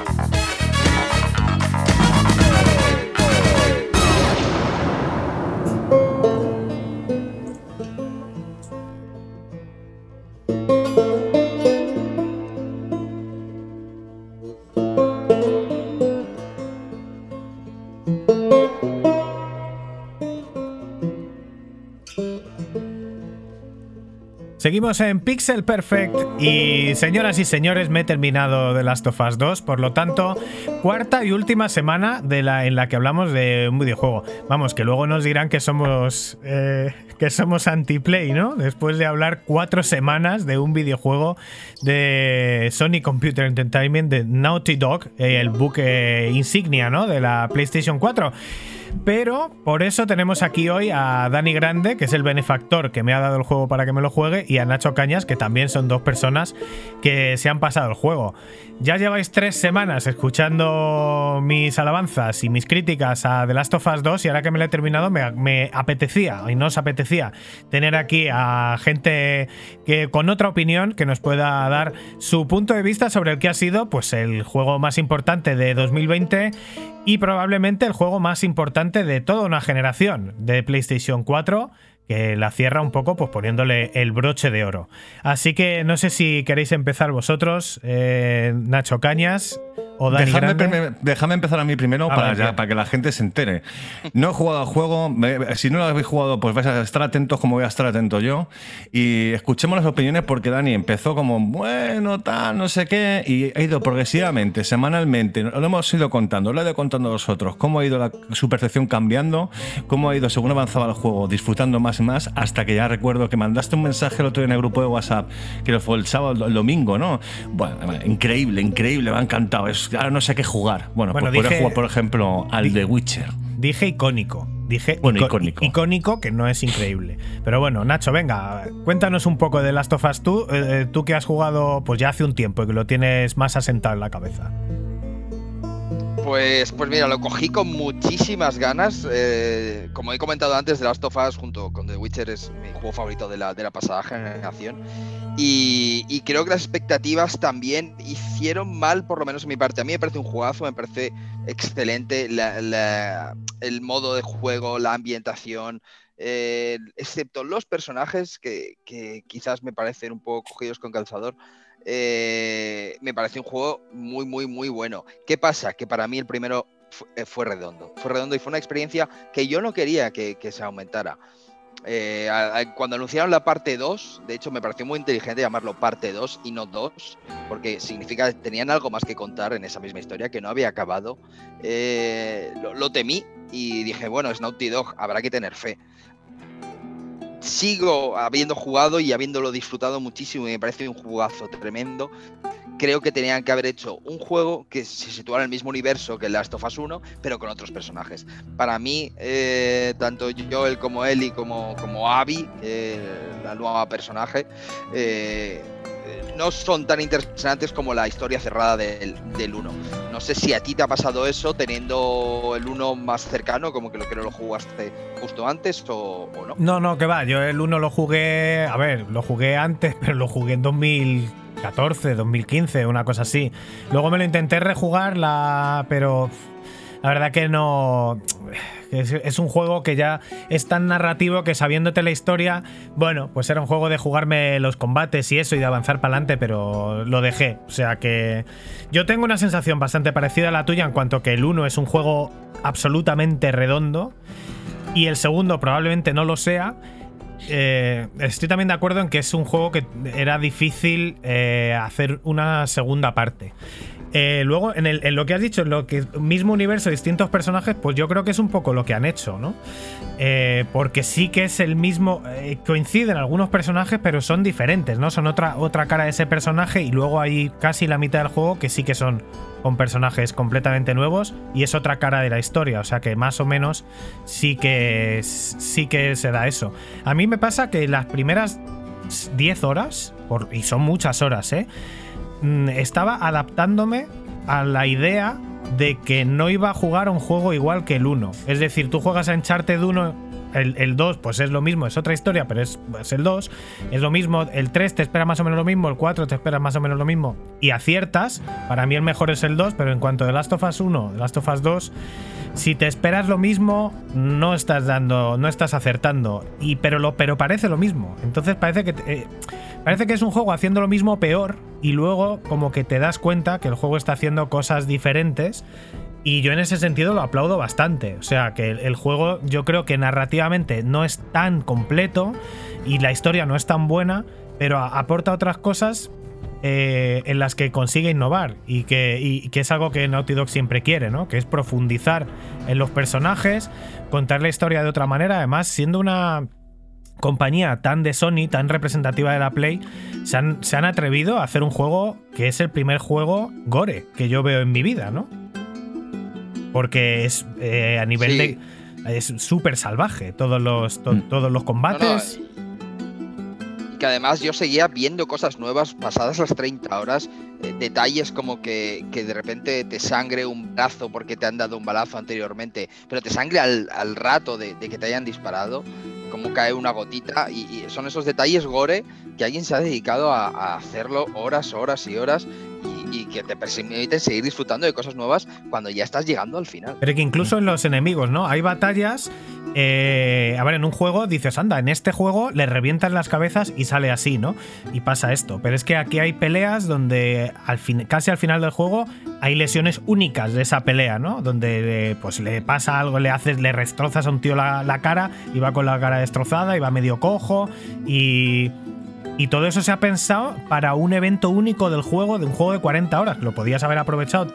Es un trabajazo y no lo aprovechas 40 veces, ¿no? O, o cosas que tienen un protagonismo en una parte del juego como la guitarrita y en una otra gran parte del juego con todo el curro que, que hay ahí, prescindes de ello. Es que la verdad que el juego me ha parecido completísimo. Dani, tú, cuéntame. Dani, eso te iba a decir, que con todo lo que estés comentando, al final, Dani Grande, ¿tú cómo co- también estás de acuerdo con lo que han dicho ellos? ¿No estás de acuerdo? Mm, Yo quizá la visión que tengo es un poco diferente. Eh, a mí la verdad que Last of Us 2 es un juego que me ha gustado muchísimo y posiblemente es un juego de los que me ha hecho sentir más cosas jugando a una consola, que para mí es quizá el gran mérito que tiene. Eh, estoy de acuerdo en que la primera parte tiene un argumento quizá más tradicional, ¿no? una historia que más típica, pues un mundo postapocalíptico, una relación que se desarrolla entre los protagonistas, así que es pues, muy profunda, ¿no? que al final termina casi siendo eh, amor puro, ¿no? que se va desarrollando esa relación durante la serie y que, y que realmente no sorprende hasta el final, diría yo. Bueno, el fin tiene un final que para mí es apoteósico y que deja el juego súper arriba, la primera parte, pero se disfruta más pues, el ambiente, lo que ocurre, el, todo lo que es el argumento, ¿no? Pues, pues, genial. A mí el 1 es un juego, uno de mis mejores favoritos de toda la historia. El 2, sin embargo, creo que da un poco una vuelta de tuerca y en lugar quizá de, tener una historia tan lineal o, tan, tan fácil de entender, al final lo que hace es trabajar tantísimo los personajes y algo para mí súper valiente, que es muy difícil de ver en, en juegos, sobre todo juegos AAA, ¿no? porque juegos indie quizás sí que son más arriesgados, ¿no? pero en un juego AAA, que es tomar decisiones argumentales que están pensadas para incomodar al, al jugador, eh, que son muy polémicas, Mm. eh, que están hechas a propósito y que hacen, te colocan en unas situaciones muy incómodas en, en- en momentos que te hacen sentir cosas bastante fuertes que no es tampoco lo normal en un, en un videojuego, ¿no? Y, y te van llevando hasta ese, hasta ese Sí que, es punto. ver- sí que es verdad que hay momentos que te hay, se- hay enfrentaciones, en- enfrentamientos entre personajes que dices, no, pero yo no quiero, yo en esta Mm. pelea no quiero llevar este personaje, quiero llevar el Mm. otro. Claro, Y, sin te embargo, pone al final el- en, los dos, en las dos caras de la moneda. Exactamente, te ponen las dos caras de la moneda. También creo que, que es un juego que, que está pidiendo bastante madurez a los, a los jugadores a la hora de ser capaces de, en lugar de estar juzgando constantemente eh, si el juego es como a mí me gustaría que fuese, o los personajes son como a mí me gustaría que fuesen, eh, le obliga un poco a, ponerse en, dos lados ¿no? y, experimentar que al final las motivaciones, tanto de Eli como de Abby, para hacer todo lo que hacen, eh, pues están muy ligadas a unas experiencias y a un entorno en el que se han encontrado ¿no? que, les define un poco como personas. Entonces, eh, yo creo que esa profundidad es muy raro encontrarla, es muy raro verla en un videojuego. Eh, y a mí eso es la parte que más me ha gustado. Luego, por supuesto, técnicamente, a nivel de jugabilidad, bueno, creo que podemos comentarlo más, ¿no? Pero para mí la revolución es decir, bueno, vamos a hacer un videojuego que va a comprar muchísima gente, que va dirigido a un público eh, mucho mayor que el que puede tener cualquier juego indie. Y a pesar de ello, vamos a ser valientes y vamos a hacer cosas que sabemos que no van a gustar, pero que van a contar un poco la historia que queremos contar y además van a hacer sentir al jugador cosas que no están acostumbrados a ver en un videojuego. Creo que también de ahí viene gran parte de- del hate que generó en su momento, eh, pues de gente que esperaba jugar a otra cosa o encontrarse otra cosa o que realmente pues le costó mucho asumir que tenía que manejar a un personaje que, que desde un primer momento pues le puso la cruz, ¿no? O le odiaba o, o justificaba un poco Mm. que, que cómo iban a hacer controlar al malo, ¿no? En un momento, entre comillas. Cuando creo que luego, todo, durante todo el desarrollo, la gente es capaz de entender que ahí no te están poniendo blancos y negros, que hay una cantidad de grises sobre el por qué hace cada una de, las, de los dos protagonistas lo que hacen, que te permite identificarte y empatizar con, con ambos, ¿no? Que eso para mí es la parte que tiene mayor mérito posiblemente. Eso es lo que estaba Dani comentando durante las últimas semanas aquí en Pixel Perfect, ¿no? Cómo evolucionaba un poco la historia, cómo al final luego cambiabas de personaje y lo que parecía blanco y negro al final no era tanto, era más grises. Y es algo de lo que, que os estoy comentando aquí hoy vosotros y que eh, lo he leído mucho en internet, que es una de las, de las partes más importantes de este juego, que es eso, un poco la moralidad, ¿no? Las, las, la- las decisiones que tomas y cómo, cómo te afectan a ti como jugador y también como persona, que te hace mucho pensar en eso. Es una de las cosas que más te podéis destacar de este juego, todos vosotros, ¿no? Sí, pero bueno, a mí me parece un poco trampa, ya digo, que según, según valoraciones de cada uno. A mí me parece un poco trampa, no sé si pueden comentar spoilers aquí o no, pero en me parece un teoría poco- no. O hemos, ver. hemos intentado no hacer ninguno. Solo se sabe que juegas con Bueno, la voy, a, voy a intentar decir esto sin spoilers. Para mí tiene trampas una parte del juego porque intenta situarte a la ecuanimidad de la otra parte. Y, y- y no es así. Mm, pues no te acabo de no te acabo de pillar, no sé si pedirte más, más detalles. A mí me parece que sí que es muy eh, Dios mío, ¿qué ha sido eso? ¿Ha, ha habido un zombie en tu casa? Ha habido un fantasma, sí. Un Sí, yo he tosido. Eh, a mí me parece muy valiente la manera que lo, que lo han narrado y no estoy seguro de si funciona.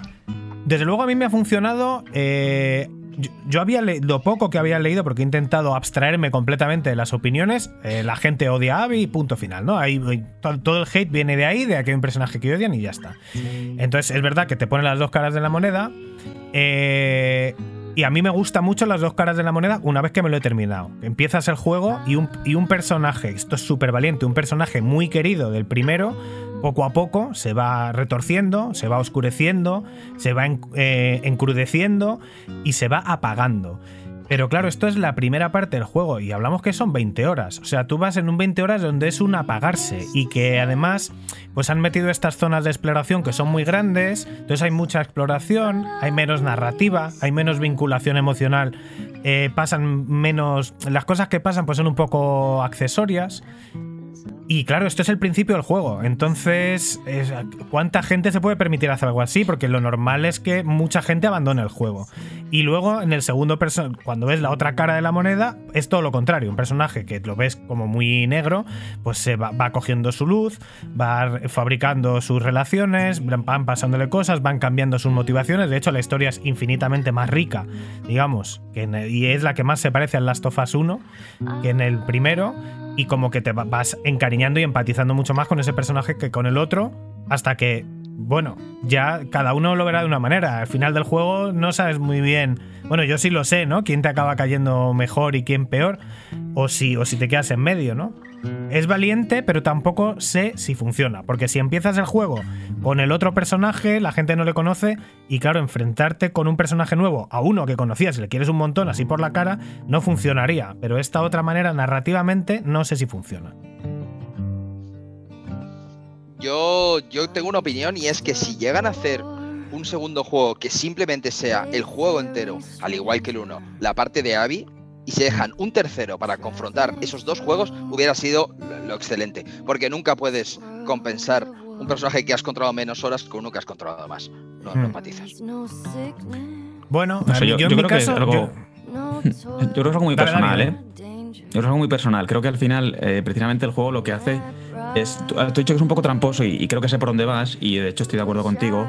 Eh, también me parece que tiene sentido, ¿no? Porque al final es cierto que te están obligando a moverte en una dirección o están haciendo que un personaje que manejas haga ciertas cosas que a lo mejor tú, según tu opinión o según lo que has- la experiencia que tienes de haber jugado con, con ella en el primer juego, pues no son las que esperas de ese personaje, ¿no? Es decir, bueno, me están forzando a crearme una imagen de un personaje que a lo mejor no es la que yo quiero tener o, la que no, o no coincide con mi visión de ese personaje. Eh, pero bueno, que al final pero- eso es, lo que ha decidido Naughty Dog. ¿no? Y yo creo que quien lo ha decidido es porque para ellos es así, ¿no? También les habrá, les habrá venido bien a nivel narrativo, pero que para ellos es, es un poco, eh, dado lo que ocurre y dado un poco la personalidad de, en este caso de Ellie, y de la motivación y que, les mueve a ambas, ¿no? Que es la venganza y, y un poco el odio, que es lo que al final es la- un poco la piedra angular, yo diría que del juego, bueno, pues termina haciendo ciertas cosas. Pero a mí, mi me- a mí me pregunta es que al final el mundo está, se a la mierda, ¿no? Entonces al final eh, la gente está sobreviviendo. Ya no es una sociedad eh, como la que podemos actua- actua- tener actualmente, sino que, que, que realmente nadie se fía de nadie, que tienes que hacer pequeños grupos para poder sobrevivir y demás. Entonces un poco a lo mejor es el rollo que, que ocurre. Que a lo mejor por el personaje que tenías, que has estado controlando siempre, ahora tienes otro que te ha puteado en el pasado y que ahora controlas. Y que el que te gustaba a lo mejor por el, por el mundo en el que estás se va retorciendo, como comentabais. Tiene que ver mucho, ¿no? Con la ambientación y con lo que es al final el universo en el que se basa este videojuego. Bueno, yo creo que al final un poco la moraleja del juego intenta ser en un mundo en el que hay pérdidas izquierda y derecha, cómo te enfrentas a esas pérdidas, ¿no? Y te presenta a lo mejor un personaje que se obsesiona completamente con esa pérdida y con vengarla, y otro que a lo mejor, pese a tener eh, bueno, pues tiene otro punto de vista y a lo mejor es más capaz de salir de, ahí psicológicamente. Sí que intentan, a través de las historias que vas encontrando en el juego, eh, que veas cómo, por qué se oscurece un personaje de esa manera, por qué no pu- puede salir de ahí y tal, y cómo el otro pues se fabrica de alguna manera dentro de que ahí la vida no vale una mierda y tus amigos desaparecen en cualquier momento porque los han matado y a ti te matan en cualquier momento o te raptan o te... en fin.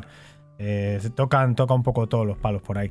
Pero esto que ha dicho Nacho, a mí me interesa porque digo, no, no podría haber funcionado de otra manera. Pues igual sí, ¿no? Igual de la manera que dices tú, yo le veo todo el sentido, ¿no? Haber jugado un juego completamente distinto y ver otra historia completamente distinta que a lo mejor sí que se entrelace con la primera. Puede que narrativamente hubiera funcionado mejor, sí.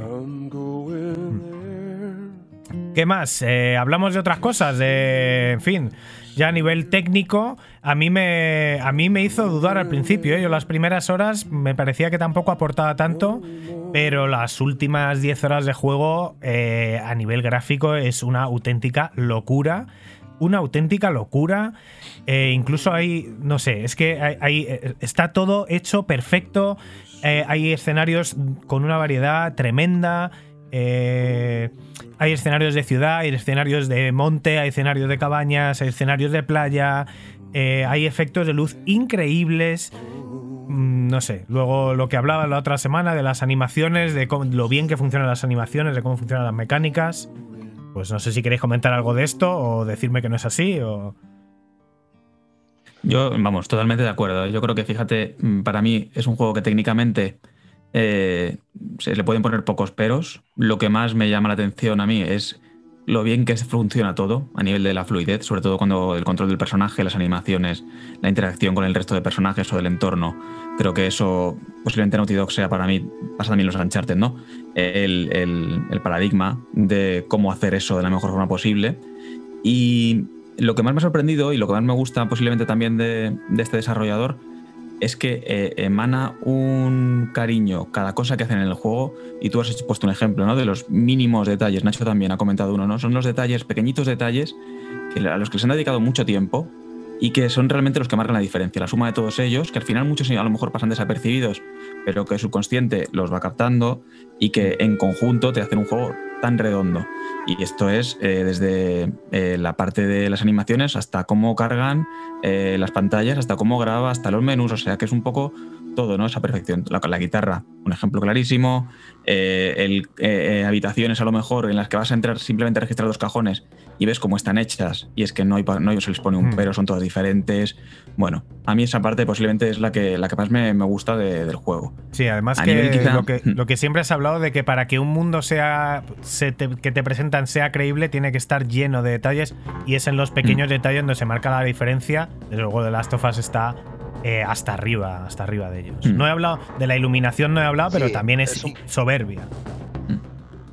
Sí, sí, es lo que iba a comentar yo, que es un mundo muy físico, que, que- que todo pesa, que todo tiene... Tú entras en una habitación y sabes si está el ambiente cargado, si no, la iluminación es parte de ello, la, todo los- el polvo de suspensión, eh, es cuando llueve, cuando los charcos, cuando, por ejemplo, cuando modificas un arma, los sonidos y cómo desmonta el arma y le mete nuevos... es- es- da gusto, da gusto ver porque Mm. es muy real. La respiración, por ejemplo, me parece brutal el tema de la respiración de los personajes. De hecho, hay un artículo por ahí que comenta eh, el, el- pues imagino que es el, el director de, de sonido ¿no? del, juego, cómo se hizo la, eh, la- la forma de respirar.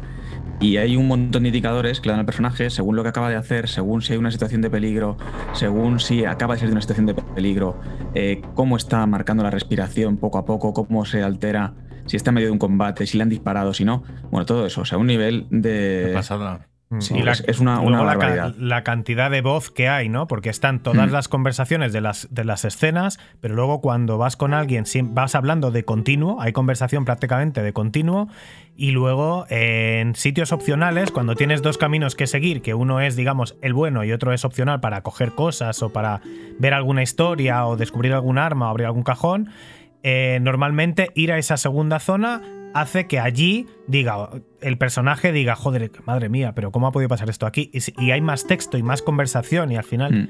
de hecho alguien ha grabado eh, todas la- todo- todas las cutscenes todas las conversaciones en YouTube y son durante un juego de 40 horas más de 10 más de 10 horas hablando en el juego 10 horas de conversación en un juego es que es eh, una auténtica una auténtica laca- eh, locura. Y luego hay que decir también que han conseguido en un juego de PlayStation 4 que no tiene el- el- los discos duros modernos, es un juego que no tiene cargas.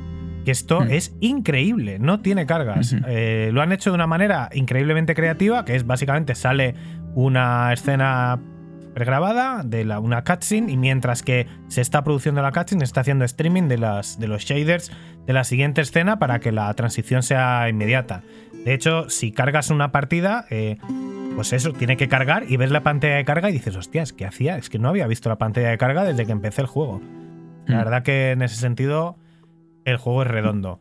Y mira, Eh, ahora que hablas de las cutscenes, eh, una cosa que a mí me llama la atención y es que generalmente en los juegos, eh, en casi todos, cuando hay una cutscene te saca un poco, ¿no? Tú estás manejando un personaje, de repente hay un parón, está esa cutscene en la que, aunque esté generada con los gráficos del juego, pues al final tú pasas a ser un espectador y luego vuelves y es como si no hubiese pasado nada, ¿no? Es como que te saca otra vez, te pone ahí y pum, venga, a seguir. Sin embargo, aquí, eh, cuando terminas esas cutscenes, la sensación de que tú acabas de salir de, jugar algo que has estado viendo y no estado jugándolo está perfectamente conseguida. Te mantiene esa tensión eh, o ese bajón que te da después de haber tenido un momento muy alto ¿no? y de repente pues te lo baja un poquito para que recuperes.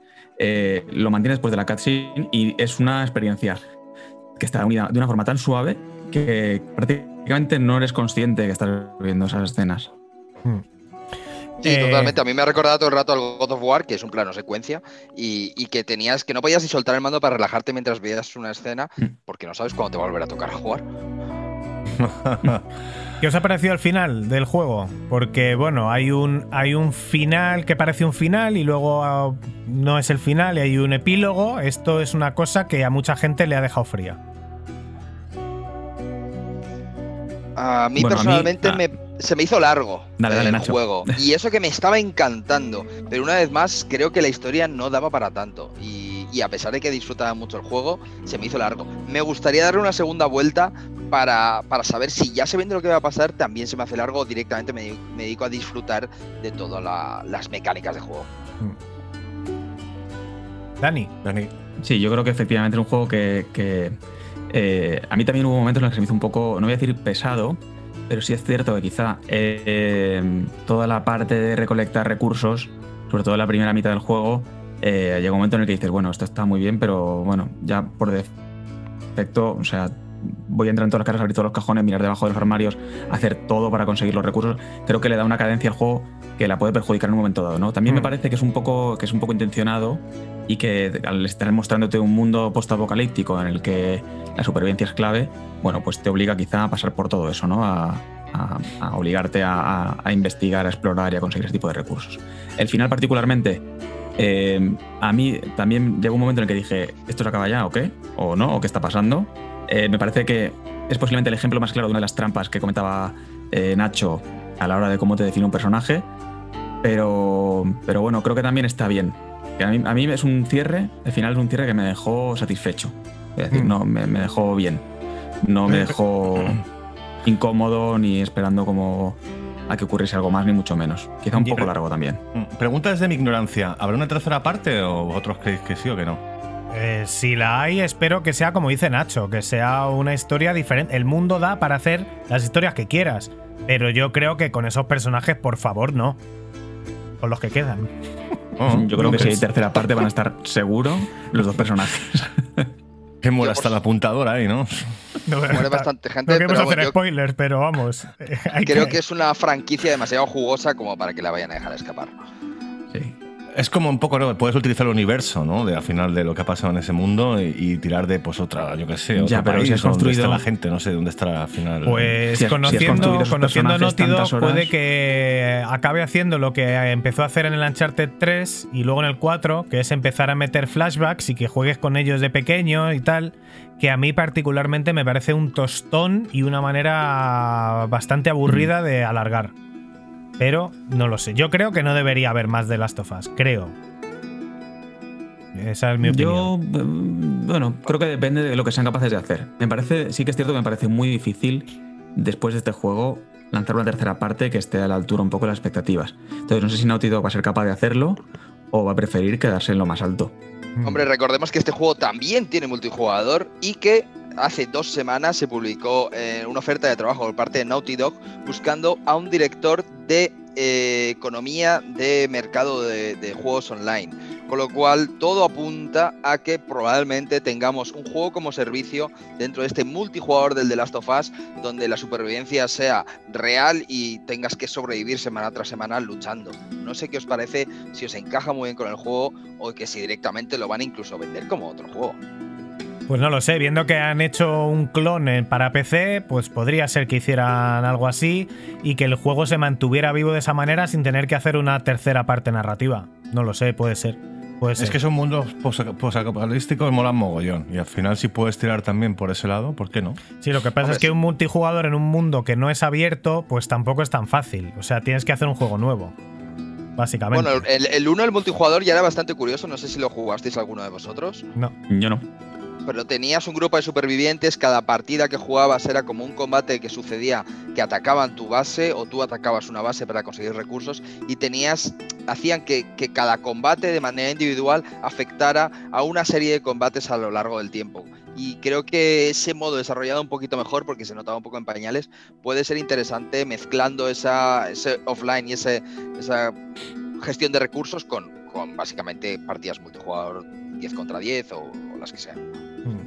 Bueno, en, cua- en cualquier caso, yo, mi punto- eh, a mí el final mm, me ha gustado. O sea, dentro de lo que cabe, al final siempre he estado buscando durante todo el juego eh, las referencias, ¿no? Yo veo aquí cosas parecidas a. He visto cosas parecidas a Red Dead Redemption 2. Y a nivel narrativo, en el primero lo veía un poco Hijos de los Hombres, la película. Y en el segundo quería ver, quería. Estaba pensando a qué, a qué película me recordaba a qué serie me recordaba. Y finalmente creo que me recuerda al Renacido. Por el rollo gore y cómo se enfrentan los personajes de una manera tan cruda entre ellos. Y el final es muy del Renacido, para mí, es muy del Renacido. Y me- me- lo encajo ahí. No me flipa, pero bueno, tampoco, tampoco me deja mal. Y luego en cuanto a que se me ha hecho largo, a mí se me hizo largo la primera parte, la segunda no tanto. Total, que yo le doy a la primera mitad del juego eh, un 9,5, y medio, o sea, un 4 estrellas y media, y a la segunda a la segunda mitad le doy un 5 claro con eh, la insignia de Pixel Perfect Fried Chicken, tan difícil de conseguir y Es la primera vez, es la primera que damos, es la, además. pri- en es este- la primera en que este damos podcast. en 20 años, la, la insignia Fried Chicken. Y, pero sí que le doy. Sí que lo dejo final. O sea, si tuviera que. Si me pone una pistola en la cabeza y tengo que jugar al 1 o al 2, yo siempre me quedaría con el 1. Yo estoy de acuerdo contigo y siguiendo las, las semejanzas cinematográficas, yo la acercaría mucho a The Road, eh, película que si no habéis visto es muy muy recomendable con Vigo Mortensen. Ah, pues mira, la veré. La veré que no la he visto. Eh, No sé si nos dejamos algo más. Algo más quería yo decir, pero no sé. Algo más que nos cuente Dani. Dani, Cuéntanos algo más, hombre. Eh, no. bueno, nada, no. Yo, yo la verdad es que eh, debería. Y me quedo con las ganas de volver a jugar al 1 después del 2, ¿eh? Me da un poco de pereza por un lado, pero por otro creo que, que me daría una visión un poco más rica, ¿no? De, de realmente cómo está construido el 2 de una forma más fresca y del por qué. Si tengo que elegir entre uno u otro, mm, pues mira, yo creo que a mí la historia del 1 me llama mucho más y me gustó mucho más. Creo que también es una historia eh, más fácil de digerir. Pero como he comentado, el 2 al final mm, pues me ha puesto en una posición como jugador que ningún otro juego hasta que yo recuerde hasta ahora ha conseguido ponerme, ¿no? O sentir ciertas cosas. No sé, quizá en su momento Mass Effect me, me llevó casi ahí, ¿no? O, un Skyrim en un momento dado a lo mejor me puso en, a nivel de emoción o de identificación personajes. A mí Last of Us, lo que me ha hecho sentir Last of Us 2, eh, jugando, vamos, poquísimos videojuegos e incluso poquísimas películas me han llegado a poner en esa situación, ¿no? De tanto anímica como, como de realmente preguntarme a mí mismo de qué lado estoy, ¿no? Y por qué, y, y si realmente eh, es bueno o es malo este, o es humano, simplemente. Bueno, ¿cuál es, ¿cuál es el mejor juego de Naughty Dog para vosotros? No me digáis el Crash Bandicoot. Para mí el Last of Us 1. Para mí también, ¿eh? Para, para mí está Last of Us 1 y el segundo sería eh, entre este, yo diría que este. ¿eh? Yo diría que el, el segundo mejor sería este y el tercero Yo el creo- Unchar- Uncharted 2. Es lo que te iba a decir, que tenemos muy lejos a memoria Sí. el Uncharted 2, pero que fue rompedor en su momento. Sí, sí, es que Uncharted 2 es un juego de verdad. pff, Qué cariño le tengo a ese juego, macho. Ese Sí. juego sí que cuando, cuando me cogí una Play 3, que, que fue al final, después de haber jugado a todo de la Xbox 360, jugué al Uncharted 1, me gustó, pero claro, el 2 dije, pero es que esto no existe. Y es que efectivamente no, no existía algo así. Y bueno, igual en los Last of Us 1 y 2 ha pasado lo mismo. Para ti, Dani, Pues yo te diría que mi juego favorito de Naughty Dog es Uncharted 2, aunque creo posiblemente el mejor, eh, estoy de acuerdo aunque sea Last of Us 1. Muy Bueno. cerquita, ¿eh? el 1 y el 2 son juegos diferentes, pero, pero sí, posiblemente me quedase con el 1. ¿Y a tu gato cuál, cuál le gusta más? Próximo programa le podemos poner una sección también que os cuente. The Cat of Us. Estamos en Pixel Perfect. Vamos a batir probablemente. Estamos a punto de batir el. Bueno, nos acercamos a los récords, a los programas más largos. Estamos escuchando música de videojuegos, ya no de Last of Us 2, sino de Skate 2007. Ya la poníamos la semana pasada, los White Stripes. Y nada, os voy a preguntar a qué hemos jugado esta semana y ya comentamos un poquito más la semana que viene. ¿A qué hemos jugado esta semana, Nacho? Juan Nacho Hernández o Cañas? Hombre, Nacho Hernández siempre. Hombre, a tope con la copa vamos aquí. Señoras y señores, esta semana he jugado a un clásico que no jugaba desde el 2018, que es The Witcher 3, que me lo he empezado de cero otra vez. Eh, tenía la partida guardada esta, o sea que puedo hacerme en la nueva partida Plus, que es básicamente pues con todos los ítems que gané y demás, con todo el nivel que tenía. Y no, me lo he jugado otra vez de cero, sin ítems ni nada, a pelo y por supuesto me está encantando, pero poco a poco, poco a poco. Y también eh, he estado jugando estos, esta semanita, que está bastante enfermito, estado jugando el Star Wars Jedi Fallen Order, Oh. que me lo jugué hace un añito y me lo he vuelto a jugar y me ha encantado. De hecho, la semana que viene entraré más en detalle, os haré una pequeña review de este título, que desde luego está bajando de precio y que hay que aprovechar ya porque es un pedazo de título. Pues venga, me lo apunto para jugar y, y a ese también, a Fallen Order y debatir. Nacho Cañas, ¿a qué has jugado esta semana? O estas semanas, mi- o este mes. Pues mira, he estado aprovechando para jugar al Final Fantasy VII Remake. Eh, yo, que en principio no me gustan los Final 7, los Final, y que no juego a uno entero desde el 7, al final este me ha enganchado totalmente. No sé si por, por porque es un remake y, yo lo jugué con mucho cariño en aquella época, o porque está hecho con más mimo que, que cualquier otro, sabiendo que este es desde luego quizás su buque insignia y el mejor que han hecho pero tiene un no sé qué en cada espadazo que das, el tipo de combate, en, en el soniquete de los menús, en la cantidad de guiños retro que tiene, que, que a mí me ha enganchado y, y bueno, eh, lo que instalé así para probar y demás, pues le regalaron el Plus el, el mes pasado, al final tonto a tonto, voy a 10 horas y me lo pienso acabar, ¿no? ¿Y qué más? O bueno, ya lo hablamos otra Va, semana. eh, no, no, he jugado, es, es verdad, y tengo un tirón de orejas bastante fuerte para, para PlayStation. De hecho, tengo pendiente de escribirle esta semana. Intenté jugar al Saber es Poder, que es un juego de PlayStation 4, recordemos, es un Sí. juego que se juega con el móvil de PlayLink. Y al intentar instalarlo en Play 5 y al intentar jugar, eh, daba error por, por la conexión, porque eh, el móvil estaba buscando un dispositivo PlayStation 4. Al no Ah. encontrar una red Wi-Fi del Uh. 4, no iba. Entonces, eh, esta famada retrocompatibilidad con PlayStation 4, por lo menos en este juego, no, no es real. Así que, pequeño tirón de orejas. Y si este juego no se había descubierto este fallo es porque Nacho Cañas es el único que queda jugando a saber el poder. Pues es un juego muy divertido para jugar en, en fiestas y demás. Fiesta Eh, Así que, de momento, tampoco puede haber muchas fiestas, pero bueno. Dani Grande, ¿a qué has jugado últimamente? Pues este último mes, eh, la verdad que hemos estado buscando juegos eh, cooperativos que jugar en mi grupo de amigos y entonces hemos probado un par de ellos. El primero, Sea of Thieves, de Rare, que, que le jugamos, la verdad que no jugamos mucho, ¿eh? hemos jugado como 5 o 6 días. Que la es un juego que me daba muchísima pereza probarlo. De hecho, ni a nivel eh, gráfico ni de, ni de artístico me llamaba la atención en absoluto, ni, bueno, por supuesto, los piratas tampoco me entusiasman. Y, es cierto, es una experiencia bastante distinta a cualquier cosa que hayas jugado antes, porque realmente te obliga, pues los barcos, por ejemplo, tienes que controlarlo bajando las velas, girándolas, tirando el ancla, moviendo el timón. El mapa lo tienes que mirar mirando un mapa. El, juego lo sigues leyendo pistas. Realmente, pues tienes que ir a una isla que tiene forma de, de cuerno, que está al norte de no sé dónde. Pues mírate el mapa y busca dónde está la, la isla y a ver si llegas ahí y te lo encuentras. Y entonces de repente, bueno, pues se van desarrollando ciertas cosas. Bueno, sin más, no me ha entusiasmado, pero, pero me parece un juego que, que para darle un, un intentillo eh, es entretenido y, es- y- y está bien para conocerlo. Todo el mundo comenta lo mismo con este, que no, no acaba de cuajar. ¿El qué, perdona? Que, todos comentáis que todo el mundo que habla de Sea of Thieves es lo mismo, que mola, pero no acaba de cuajar. ¿Y qué, qué más decías, Sí. perdona? Sí, engancha. Nada, no, y después de Sea of Thieves hemos estado probando el, el Wreckfest, que es un juego que tiene un par de años. Sí. Básicamente es una especie de extraction derby de como un, poco más, eh, bueno, iba a decir realista, realista entre comillas, eh, muy divertido, de carreras de todo tipo, pues conduciendo con un cortacésped o con un autobús. Eh, un poco recuerda un poquito a Motor Storm, pero aquí es cierto que, que son todo vehículos de cuatro ruedas. Eh, ya sea en carreras competitivas o en un, en un Destruction Derby tipo estadio. Eh, bueno, pues bien, divertido la verdad, para echar unas risas y pasárselo bien y destrozarse y, y- y bastante bien. En cualquiera de los dos casos son juegos que están dentro de Game Pass y que yo jamás habría pagado eh, full price por ellos, eh, también os lo comento. Bueno, pues nada, ya los comentamos más y hacemos más reviews porque también me dijiste que habías jugado algo de Switch y demás, pero bueno, ya va a ser para la semana que viene porque llevamos eh, 93 minutos de Pixel Perfect y por lo tanto llega el momento de hacer esto.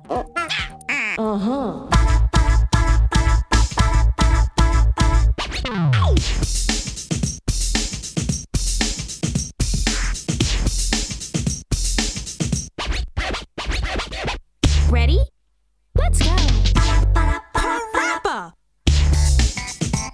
Hasta aquí el Pixel Perfect de hoy, el día 23 de marzo de 2021, después de cuatro semanas hablando del juego eh, más premiado del año, hablando de, eh, de Last of Us. ¿Y ahora qué juego yo ahora? Dios mío, ¿a qué juego yo ahora? Bueno, Al de pues, Witcher. Al de Witcher puede ser, al eh, de Fallen Order puede ser, puede que me juegue los Gears, ¿eh? que también tenemos que jugar, hablar de los exclusivos de Microsoft, que también nos gustan mucho. Eh, pues eso, 94 minutos de Pixel Perfect. Mira que hemos dicho cosas, no sé si tenéis algo más que decir. ¿Qué tal te lo has pasado, Nacho Hernández? Espero que no te hayas quedado muy aparcado con of Us.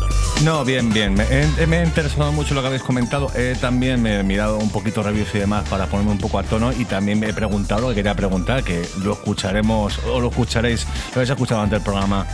Me encuentro mucho mejor que la semana pasada, así que feliz de estar aquí contigo, Dani, en nuestro podcast número 24 de Pixel Perfect. Casi nada. Señor Nacho eh, Cuerdas Fuera, Nacho Cañas. Eh, pues nada, te esperamos aquí dentro de poco. Muchas gracias por estar aquí, muchas gracias por tus sabios comentarios sobre The Last of Us. Muchas gracias a vosotros y recuerden, eh, de cualquier momento a otro os traigo y os, y os secuestro a los tres para, para un programa especial de cines y videojuegos. Eh, Desayunos sin Diamantes en Twitch. Os recomendamos que sigáis a Cañas, que os, os informa y os da luz en el mercado tan infinito que hay de películas y series ahora mismo. Dani Grande, muchísimas gracias por estar con nosotros esta semana. Un placer, muchas gracias a vosotros por invitarme y encantado de compartir con vosotros. Además, hablando de un juego con, con el que le- he tenido tantísimas experiencias y tanto cariño como ha sido The Last of Us 2. Un saludo, otro saludo para tu gatito. Y ya sabéis, todo cambia, nada permanece. Y aquí estamos nosotros para contároslo. Estaremos aquí la semana que viene con más videojuegos. Hasta la semana que viene. Adiós.